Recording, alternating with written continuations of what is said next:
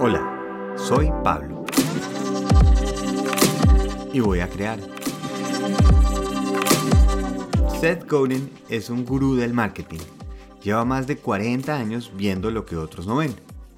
Al inicio de su carrera trabajaba escribiendo ideas y conceptos para libros, así que cada día escribía una propuesta y las enviaba a diferentes editoriales.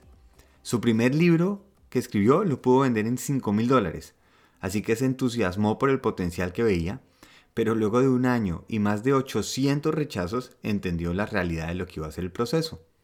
Entendió que cada rechazo estaba realmente depurando su aprendizaje y que un rechazo no era una crítica a su personalidad, sino simplemente esto que cree a esta persona no le interesó.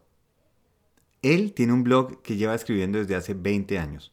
Ha escrito más de 7.000 entradas de lunes a lunes sin fallar un solo día en todo este tiempo y le recomienda a toda la gente que haga lo mismo.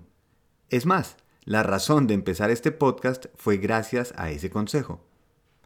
Hay trabajo que se hace porque la gente lo está esperando o gente lo está pagando y hay otro que es una necesidad. Cada día que estoy escribiendo y grabando este podcast no está enfocado en qué tema debería hablar o cuál es la nueva tendencia, sino es mi diario. Es un registro de un proceso, es compartir mensajes que me mueven, que me han servido, que me han cambiado me hace responsabilizarme de crear y si un día no sé de qué hablar, pues me toca ir a buscar algo que me despierte la curiosidad.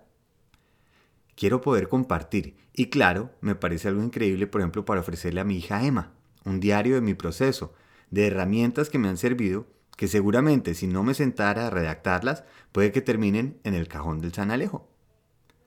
Siento que al vivir en una época donde gozamos y nos beneficiamos de tanto contenido que existe en Internet, al dar nuestro propio aporte, que no importa qué tan minúsculo sea, nos convierte en participantes en vez de espectadores. No sentarnos únicamente a disfrutar del resultado de otro, sino poder registrar nuestro propio proceso. Para algunos puede ser escribir, para otros videos, para otros fotos, pero los creadores crean. Y si cada día estamos creando nuevo contenido, empezamos a mejorar nuestra técnica, nuestra voz. La única forma de ser artista es siendo artesano primero. En el manejo de la herramienta descubrimos lo que nos va a diferenciar. No es una casualidad que Seth Godin tenga 20 libros bestsellers. Alguien que decide cada día sentarse a escribir un nuevo blog deja de ser excusas, pule su talento, encuentra su voz y define su audiencia. Hoy los invito a que empiecen a crear, sobre todo crear sin esperar el resultado, por la simple necesidad de participar, colaborar, aportar. Quizás hoy sea el número uno de 7000 y en ese caso mejor hoy que mañana. Mejor hoy salir de una foto mal tomada, un podcast, claro, con espacio para la mejora, lo acepto, un video con técnica de principiante.